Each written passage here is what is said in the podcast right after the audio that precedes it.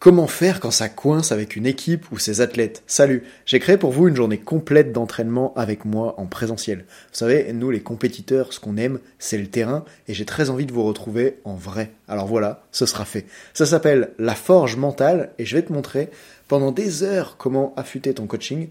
Tu peux compter sur moi pour te transmettre pendant cette journée mes meilleures méthodes de préparation mentale et avec mon équipe, on sera là pour te faire pratiquer avec un max de feedback personnalisé jusqu'à ce que tu maîtrises les méthodes.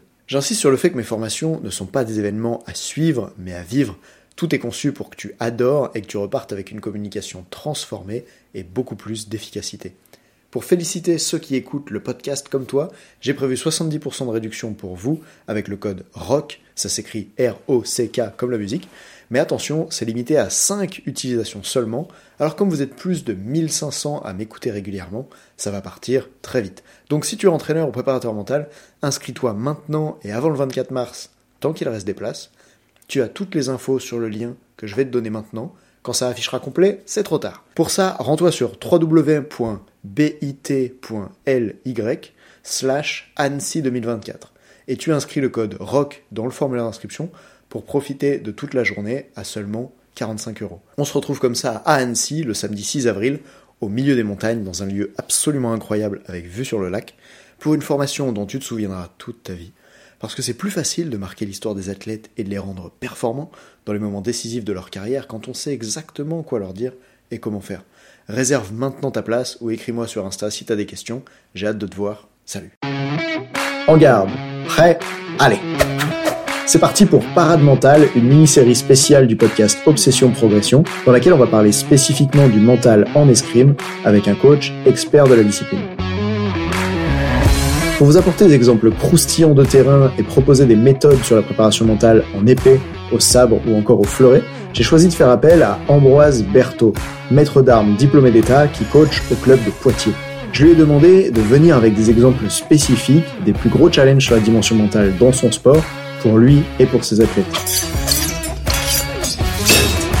Mon intention, c'est de vous amener des études de cas précises pour qu'on parle réellement du terrain et que vous repartiez avec des techniques ou des prises de conscience pour améliorer vos perfs et riposter quand c'est difficile. Tout ça, peu importe la discipline, même dans des sports collectifs.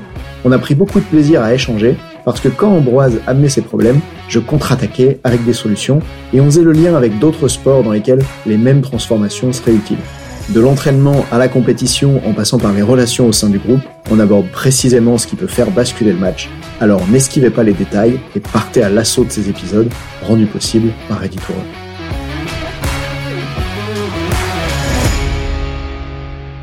Bonjour à tous, dans cet épisode on retrouve à nouveau Ambroise, maître d'armes en escrime, et je vais demander de préparer trois situations dans lesquelles, avant le match, le mental est super important, et je suis sûr que ça va vous servir pas seulement dans le cadre du fleuret, de l'épée ou du sabre, mais aussi dans toutes les disciplines où il y a un avant compétition.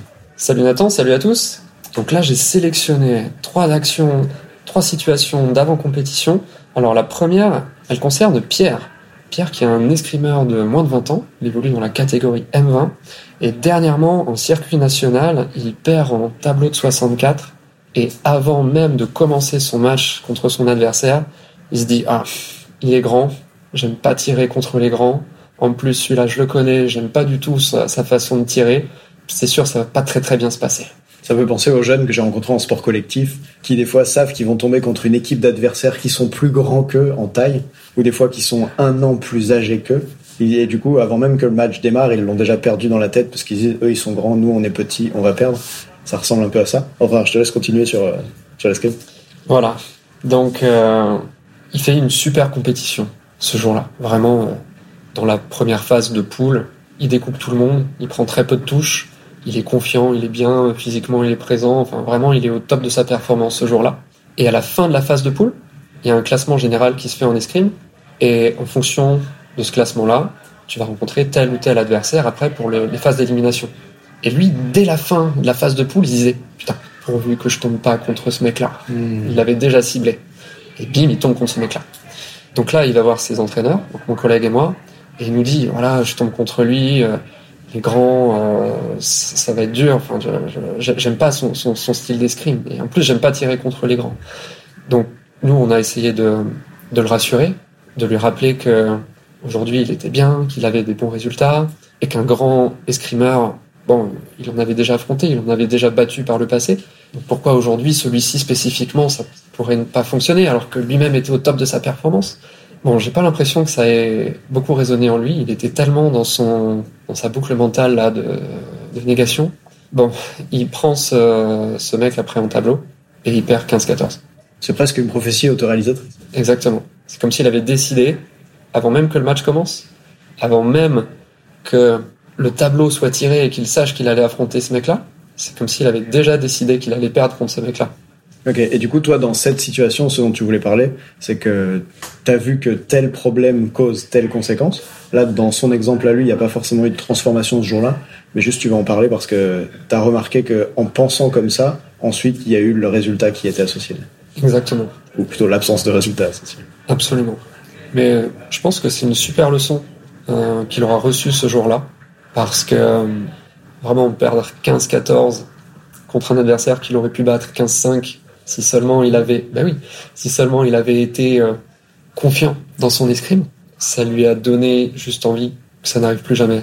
Et mhm. donc euh, maintenant il est juste encore plus déterminé, encore plus fort à l'entraînement, un petit peu à la manière d'un Teddy Riner, tu sais, euh, qui perd sur une, sur une décision arbitrale et, qui repart à l'entraînement avec encore plus de détermination. Mhm. C'est un peu ce qui s'est passé. Ok. Dans la situation que tu parles là, tiens, la façon dont moi j'aurais accompagné ça en coaching, c'est pas forcément de trouver une solution par rapport à cet adversaire grand, ce que pourrait avoir tendance à faire beaucoup d'entraîneurs. Ce que je veux par là, c'est que quand ton athlète il vient de voir et dit bah moi je suis petit, lui il est grand, donc je vais perdre. Tu peux avoir le côté technique en tête de dire mais regarde face au grand, voici comment tu vas t'y prendre et ça ça va être utile. À l'inverse, ce que j'aurais aimé faire, c'est la chose suivante, c'est à dire ok, je comprends, toi tu te dis que comme il est grand et que toi t'es petit, alors euh, ça va être un, difficile pour toi. Très bien. Et du coup, quand tu penses ça, dans quel état est-ce que ça te met? Et là, l'aider à prendre conscience qu'en fait, le problème n'est pas la taille de l'adversaire, le problème est comment est-ce que lui, il perçoit la taille de l'adversaire. Et il est possible qu'au moment où il se rend compte que c'est un beaucoup plus grand problème pour lui de penser que l'adversaire est grand que le fait que l'adversaire soit factuellement grand, alors, rien que ça, des fois, fait un recadrage en mode ah oui, en fait, le problème, c'est juste comment je pense, c'est pas la taille de l'autre. Et s'il l'a déjà vécu par le passé, ou que ce jour-là, ça se passe comme ça, parce que finalement, des fois, ces situations-là, on va les coacher après que le problème ait eu lieu. Par exemple, en rentrant à la maison, on va débriefer cette compétition, et si on arrive à le faire identifier qu'il y a une grande partie de ces difficultés qui venaient non pas du fait que l'autre ait plus d'allonge, que parce que évidemment, il y a des avantages en escrime à avoir des grands segments, etc. Et si on arrive à le faire identifier que ça venait pas vraiment de ça, mais plus de l'histoire qu'il s'est racontée à propos. Et une façon de faire ça, c'est de dire, tiens, bah, avant même que le match démarre, dans quel état interne tu étais? Avant même que le match démarre, quelle pensée était obsessive pour toi? Et en le faisant identifier que factuellement rien n'a démarré d'un point de vue de l'escrime, mais que tout dans sa tête l'amène à être dans un état, dans des pensées qui le limitent, finalement, dans la, tête de la ça fait genre, ah oui, là, il y a un truc que je dois changer. Et parfois, rien que ça, ça suffit à libérer le problème. Ouais, trop bien. Et ce que tu me dis, ça me convainc complètement parce que euh, rappelez-vous de Paul, de, qui on a parlé dans le, précédent épisode. Eh ben, un jour, j'ai coaché Paul comme ça en compétition, euh, en le questionnant sur son état interne et tout ça. Et euh, il passe d'un moment où il perd ses trois premiers matchs de poule au moment où il gagne les trois suivants, alors qu'il était au fond du trou, juste parce qu'il s'est rendu compte qu'il se mettait pas dans les conditions nécessaires pour sa performance et que ça avait rien à voir avec ses adversaires rien à voir avec, je sais pas, son état de fatigue du jour ou son état de motivation ou sa fixation d'objectif. C'était vraiment lié à, à lui et ce qui bouillonnait en lui en termes d'émotion. Ok. Et dans ce cas, comment est-ce que lui, il a créé, euh, t'as dit, cet état optimal de performance? Bah, Je lui ai demandé comment tu voudrais être là pour être euh, performant et bien vivre tes prochains matchs? Il m'a dit, oh, bah, j'aimerais être tranquille, j'aimerais être patient, j'aimerais euh, j'aimerais être déterminé. Je crois qu'il m'a donné trois quatre mots comme ça. Et là, je lui fais, OK, là, t'es tranquille, patient, déterminé actuellement. Il dit, ah non, là, je suis énervé, impatient et je sais plus quoi. Je fais, d'accord, bah, répète-toi ces mots en boucle, autant que, que nécessaire, jusqu'à ce que cet état, il s'installe un petit peu en toi. Et convainc-toi que, que tu es capable d'être dans cet état-là. Et il a réussi. Ok, chouette. Euh, c'est top qu'avec rien que ça, ça ait réussi. Et j'ai envie de te proposer des choses pour pouvoir aller encore plus loin la prochaine fois. D'abord, si on fait une, une, analyse pour ceux qui nous écoutent de comment tu t'y es pris, il y a eu en premier temps un état des lieux. En fait, c'est hyper important, Philippe. enfin, attends, avant l'état des lieux, il y a, l'étape zéro qui est euh, qu'est-ce que tu veux? Et là, il dit ah bah je voudrais être dans tel état, déterminé, je sais pas quoi. Étape suivante, je fais un état des lieux. Ok, et là, euh, Paul, t'es dans quel état? Ah bah je suis pas du tout dans cet état-là. Je suis dans ça, ça et ça. Ok. Et une fois qu'on a fait cet état des lieux là, écoute, finalement, l'athlète que tu as accompagné, il était déjà suffisamment fort par lui-même pour aller se mettre dans l'état interne final. Cool. Si on a un athlète qui est moins à l'aise pour faire ça, voici comment on pourrait le faire. On pourrait utiliser une technique qu'on appelle le questionnement hypnotique. Et le rôle de cette technique-là, c'est la suivante. C'est dire, OK, euh, dans quel état tu voudrais être Donc là, par exemple, s'il dit euh, calme, déterminé et euh, je sais plus c'était quoi. tranquille. Posé. Voilà, calme, déterminé, posé. À ce moment-là, on pourrait dire, hmm, et toi, t'as déjà vécu cet état-là? Ah bah oui, je l'ai déjà vécu, je m'en souviens. Ok, c'était quand? C'était où? Ah ben c'était en finale l'année dernière de tel tournoi. Là, on amène la personne à retourner dans le souvenir. Elle peut faire les yeux fermés ou les yeux ouverts. C'est pour ça qu'on dit c'était quand, c'était où. On veut pas être sur quelque chose de vague. Ouais, dans ma vie, je me suis déjà senti bien une fois. Non, à quel endroit c'était, à quel moment c'était. Et ça, dans le cerveau, ça va permettre de faire remonter un peu les, fils de la mémoire. Et quand on ramène la personne à cet endroit-là, on peut faire des évocations. Et c'est là qu'il y a le questionnement hypnotique. On peut faire des évocations pour qu'elle puisse revivre les choses. Par exemple, tiens, dans cette situation, qu'est-ce qui te rendait si calme? Ah bah je respirais comme ça et je me disais que je m'étais entraîné si dur que j'avais toutes les ressources pour pouvoir bien faire le match. Ok. Ou euh, ah bah j'étais sur une série où je venais de gagner trois matchs et du coup je me sentais déterminé à prendre la quatrième. Et en fait, en le questionnant sur le vécu de l'expérience passée, on permet de faire revenir dans le corps et dans la tête les différents éléments, que ce soit des pensées, des sensations, ce qu'il pouvait entendre, même ce qu'il pouvait se dire à l'époque à lui-même, et en fait, du coup, le fait de faire remonter tout ça, ça va l'aider à se plonger finalement dans l'état qu'il veut. Sinon, le truc qui pourrait se passer, c'est que si t'as un athlète à, qui tu dis, bon, là, t'es comment? Il dit, ah, bah là, je suis comme ça, comme ça, comme ça, ça me convient pas. Ok, ben, mets-toi dans l'état que tu veux être. C'est un petit peu comme si tu dis à quelqu'un, bah, vas-y, concentre-toi maintenant. Mmh. si la personne, elle sait se concentrer, c'est très efficace, tu gagnes du temps et tout. Mais si elle sait pas, voici une technique grâce au questionnement hypnotique pour aller chercher ça. Et d'ailleurs, ça marche très bien pour vous et votre vie perso si vous le faire vous-même. Si euh, c'est un questionnement pour lequel on n'a pas forcément besoin de quelqu'un pour nous accompagner à retrouver le souvenir, il suffit d'utiliser ce que j'ai dit là. C'était où C'était quand euh, Qu'est-ce que je me disais dans cet état Qu'est-ce que je voyais qui me mettait dans cet état Qu'est-ce que je ressentais Faire appel à ces différents éléments visuels, auditifs, kinesthésiques pour se replonger dans la sensation. Cool. Euh, continuons. T'as une autre, un autre exemple, je crois. Ouais. Je vais te donner l'exemple de, de Marie. Marie, elle vit assez mal les compétitions quand autour d'elle l'environnement s'agite, quand il y a des gens qui vont vers elle, qui la taquinent, qui lui font des blagues, qui veulent absolument discuter avec elle, ou quand simplement autour d'elle il y a des gens qui sont dans un état d'excitation euh, important. Ça, ça l'a fait euh, un peu, euh, ça l'énerve en fait. Ça l'énerve et du coup elle est, elle se sent moins bien pour son échauffement, moins bien pour ses matchs. Et ça, ça peut commencer des fois euh, dès le petit déjeuner, avant que la compétition commence. Si euh, quelqu'un dans le groupe est un peu, euh, surexcité, tu sais, il y a toujours quelqu'un comme ça dans un groupe qui aime bien balancer des vannes à 6 heures du matin quand tout le monde prend son petit déj.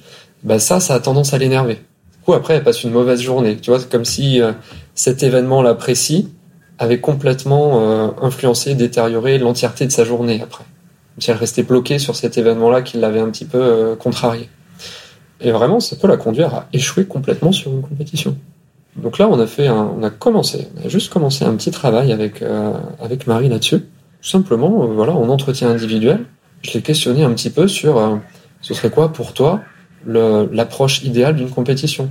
Comment tu voudrais que soit ton environnement autour de toi pour que tu te sentes bien au moment de commencer tes matchs? Donc elle m'a dit bah voilà, j'aimerais j'aimerais qu'on me laisse un peu tranquille, qu'on me laisse prendre mon temps, j'aimerais qu'on soit à l'heure aussi quand on arrive dans le gymnase pour que j'ai mon heure et demie d'échauffement, pas moins. Voilà, elle a besoin de comme ça de, de, de, de, petites choses, de petits détails pour se sentir bien. Du coup, par elle-même, elle m'a dit ah bah je pense que ce qui m'aiderait à me couper un petit peu de, de l'influence des autres autour de moi quand ils sont excités, bah, c'est de mettre mes écouteurs et d'écouter de la musique. C'est quelque chose que je fais pas, mais je pense que ça pourrait m'aider. Du coup, je l'ai encouragé là-dessus. Après, pour l'aspect euh, pour l'aspect timing, ponctualité, alors elle, c'est quelqu'un qui va souvent en compétition avec ses parents, et donc elle prend pas le, transport collectif du club, tu vois. vraiment, elle est dans la voiture de ses parents, et ses parents sont un peu à la cool, quoi, avec cette notion du timing et tout ça. Elle leur a déjà dit à quel point c'était important pour elle d'être à l'heure pour pouvoir bien s'échauffer, mais les parents l'ont pas vraiment compris, entendu. Donc je l'ai aussi incité à, à leur en reparler, peut-être d'une autre manière, pour s'assurer que la prochaine fois, ses parents accèdent à sa requête d'être à l'heure. C'est besoin que tu parles de cette chose de retard parce que j'ai accompagné un skieur qui faisait des coupes du monde de ski freeride. ça s'appelle le frère long tour. Et lui, le challenge qu'il rencontrait, c'est qu'il avait tellement peur d'être en retard qu'il allait faire l'ascension pour être en haut de la face et arriver au départ bien deux heures avant le départ pour être sûr de pas rater son départ. Parce que s'il devait arriver 20 minutes avant, par exemple, bah, il aurait été stressé toute la montée, parce qu'il monte à pied. Il aurait été stressé toute la montée de savoir est-ce qu'il va arriver à temps pour le départ, est-ce qu'il aura le temps de se préparer ou pas. Donc il faisait le choix d'y aller deux heures en avance. Sauf que quand t'es deux heures en avance en haut d'une face à 3000 mètres, tu te gèles. t'es plus en train de t'échauffer, là. T'es en train de te réduire. Et c'est marrant parce qu'on a dû bosser avec lui pour remonter dans un souvenir de façon hypnotique et s'apercevoir que quand il était plus jeune, à 7 ans, il avait vécu une situation d'entraînement où il était arrivé en retard. Il s'était fait détruire par le coach parce qu'il était arrivé en retard. Et à ce moment-là, il a eu un apprentissage utile pour le reste de sa vie, qui était, eh il faut absolument que j'arrive suffisamment en avance. Et souvent, c'est un truc qu'on va rencontrer en préparation mentale, c'est que un apprentissage qu'on fait à un certain âge est utile pendant toute une période de notre vie, jusqu'au moment où on doit lâcher cet apprentissage pour aller plus loin. Un petit peu comme dans certains podcasts, je dis, bah, moi, je suis devenu entrepreneur parce que je voulais bosser que tout seul. J'en avais marre d'être dans des équipes. Ben, ça m'a aidé à traverser la peur que tu as euh, sur les finances et toutes les peurs qu'il y a quand tu te lances ta propre entreprise, jusqu'au jour où finalement, euh, j'ai eu besoin d'être entouré pour pouvoir emmener Reddit plus loin. Et donc là, j'ai dû lâcher la croyance qui m'avait aidé à démarrer l'entreprise pour faire aller Reddit plus loin. Alors, ce, ce, cas du retard et, et, le rapport des athlètes au temps, c'est quelque chose qui a vraiment à travailler, notamment parce que selon les disciplines, il y a plein de sports dans lesquels il y a cette gestion du temps à avoir. Exemple, en ski et en snowboard, tu as aussi le coup du, du télésiège, qui des fois te remonte pour la manche suivante. Et qu'est-ce que tu fais entre deux manches Par exemple, en snowboard cross, quand tu viens de faire ton run à 4 et que tu dois remonter, tu fais quoi sur le télésiège? Tu fais quoi sur le temps que prend le télésiège? Et puis si le télésiège tombe en panne, qu'est-ce que tu fais pendant toute cette période-là? Et c'est là où on a vraiment de la préparation mentale spécifique par discipline, où on peut se questionner sur les facteurs de la performance. D'ailleurs, ça me permet de faire la boucle sur un prochain épisode qu'on aura dans cette mini-série Parade mentale, où on ira parler des facteurs de performance spécifiques en escrime. Ambroise, merci pour euh, cet épisode. Avec plaisir. Et on se retrouve très vite dans le prochain. Salut à tous. Salut. J'ai demandé à Ambroise qu'est-ce que ça lui faisait d'intervenir sur le podcast et que je lui pose ces questions et que j'interagisse avec lui. Voici ce qu'il a dit. Salut. Je trouve ça trop bien que, en plus, ça m'apporte énormément. Parce que quand j'expose une situation, toi, tu parles aussi de ton expérience et de, t'apportes aussi tes compétences de, de, coach. Et donc, ça me donne aussi à moi d'autres façons d'envisager les choses, voir des solutions pour, pour aller encore plus loin dans la résolution de certains problèmes. Non, c'est cool. J'aime bien ce, truc où je pose une, situation, tu rebondis dessus en, apportant quelque chose de plus, et après je peux préciser ce que je viens de dire, etc. etc. Enfin, je trouve que c'est une belle dynamique, j'aime bien.